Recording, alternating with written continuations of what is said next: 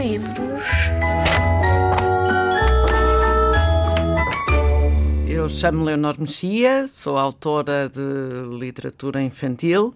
Eh, já escrevi dois livros para crianças, A Caixa da Ava Maria, que faz parte do Plano Nacional de Leitura, e O Colar de Contos. No Colar de Contos, eh, o Colar de Contos tem seis histórias e há uma história muito engraçada que se chama A Bruxa Beatriz e é essa que eu vou contar.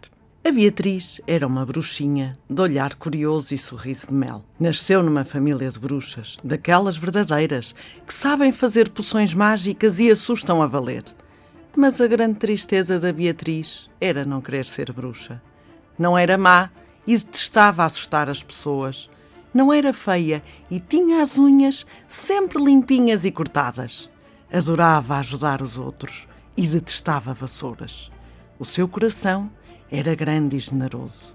Para quem não sabe, as bruxas nascem com o coração de pedra e, se ao fim de três feitiços não conseguirem assustar as pessoas, o coração delas fica de manteiga. A Dona Palmira, que era a mãe da Beatriz, era a bruxa mais malvada que eu já conheci. Tinha um chapéu preto muito bicudo com um grande buraco, por onde de vez em quando saltava um piolho. Os seus cabelos pareciam fios de lã pretos e andava sempre aos gritos e mal disposta. Os seus olhos eram feios e sem brilho. E claro, como todas as bruxas, só tinha um dente mesmo na frente da boca. A roupa da Dona Palmira era sempre igual. Uma túnica preta do pescoço até aos pés, com cheiro a naftalina, e uns sapatos mais bicudos que o seu chapéu. E tinha a maior vassoura do universo varria a casa de uma só vez e voava a 1500 km a hora. O pior era quando corria atrás da Beatriz para lhe bater. A Beatriz era em tudo o contrário da mãe. Tinha olhos de primavera, alegres e reluzentes. Não se vestia de preto, gostava de cores fortes.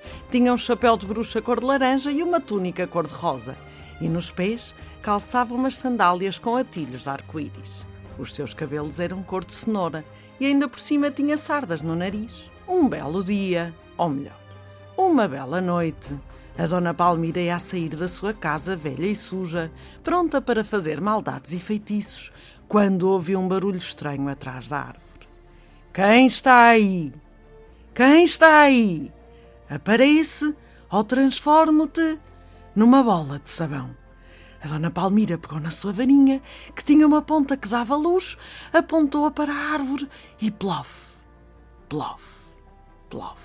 Foi maravilhoso. De repente, milhares de bolas de sabão começaram a subir pelos raios da lua. Parecia magia. Parecia não, era mesmo, mesmo magia.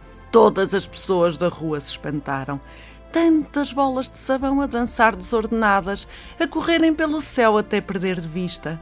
Plim, plim, lá se desfaziam algumas, soltando pequeninas gotas de água que faziam rir a Beatriz. A Zona Palmira é que estava zangada, muito zangada. Queria fazer um feitiço feio, horrível de meter medo ao susto e saiu uma coisa maravilhosa. A bruxa malvada montou na sua vassoura gigante e perseguiu até de madrugada todas as bolas de sabão que encontrou no seu caminho. Na noite seguinte, Lá ia a Dona Palmira para o encontro das bruxas mais feias de sempre, quando ouviu novamente um barulho atrás da árvore. Quem está aí? Quem está aí? Aparece ou transformo-te numa estrela cadente. Lá apontou a varinha e plof, plof, plof. Foi simplesmente fantástico. Vindas de todo o lado, a cruzar o céu em todas as direções, milhares de estrelas cadentes rasgavam a escuridão daquela noite. E todos os animais e as pessoas daquela terra tão estranha ficaram deitados a olhar para o céu, pasmados com aquele espetáculo nunca visto. E a Dona Palmira, furiosa, montou na sua vassoura e tentou voar mais rápido que as estrelas cadentes, tão rápido que até perdeu o chapéu. Passaram-se noites, anos bissextos e até séculos e quando já estava tudo preparado para a noite mais aterrorizadora e escura de sempre, a bruxa ia a sair de casa quando ouviu um barulho atrás da árvore. Quem está aí? Quem está aí? Aparece ou transformo-te numa nota de música. e ao mesmo tempo que apontava a varinha, que fazia plov, plov, plov. Em todo o mundo se ouviu a mais maravilhosa melodia de sempre. Era uma mistura de sons que soava a paz, tranquilidade e harmonia, e toda a gente estava tão feliz. Nunca o mundo tinha ouvido uma noite tão bonita. Foi então que aconteceu o que a bruxa Beatriz há tanto tempo esperava. O coração da sua mãe deixou de ser de pedra e passou a ser de manteiga, e a Dona Palmira nunca mais foi uma bruxa malvada. Notou que as pessoas gostavam mais de coisas bonitas, das cores fantásticas, das músicas suaves, do mistério das estrelas e dos sorrisos abertos. O que ela nunca soube é que o barulho que ouvia atrás da árvore era a bruxa Beatriz que estava escondida e fazia de propósito para a mãe se enganar nos feitiços. Afinal, a Beatriz é que era uma bruxinha malvada, mas com o coração mais bonito do mundo. A história da bruxa Beatriz no Colar de Contos eh, surgiu de uma maneira muito engraçada. Eu moro numa rua que tem uma escola, ao, no fim da rua, eh, e no dia de Halloween as crianças da escola vão sempre tocar às campainhas das portas e vestem-se de coisas muito feias, de, de eh, fantasmas e bruxas e coisas mesmo muito feias. E vão tocar às campainhas das portas pedir doces. Como eu moro, eh, a minha, a minha casa é duas ou três casas antes da escola, eh, sou uma desgraçada que todas as, todos os dias de Halloween as crianças vão lá tocar. Eu, como já sei isso, compro sempre um saco grande de reboçados para lhes dar. Nesse ano não tinha reboçados, já tinham acabado. As crianças tocaram à porta e eu não tinha nada para lhes dar. E claro, como qualquer criança, pensaram logo em fazer malandrices. Então levavam um grande saco de farinha e começaram a pôr, uh, a deitar farinha pelo meu portão uh, para dentro do meu jardim. Os meus portões são baixinhos e os muros para dentro do meu jardim. Só que eu tenho um cão que é todo preto e que costuma andar sempre a ladrar ao pé dos muros e dos portões. Claro que o cão ficou todo branco, o cão começou a sacudir-se e a ladrar, os miúdos todos a rir, eu zangada com os miúdos, eu cada vez gritava mais alto, os miúdos cada vez riam mais alto, o cão cada vez ladrava mais alto. E foi ali uma grande confusão.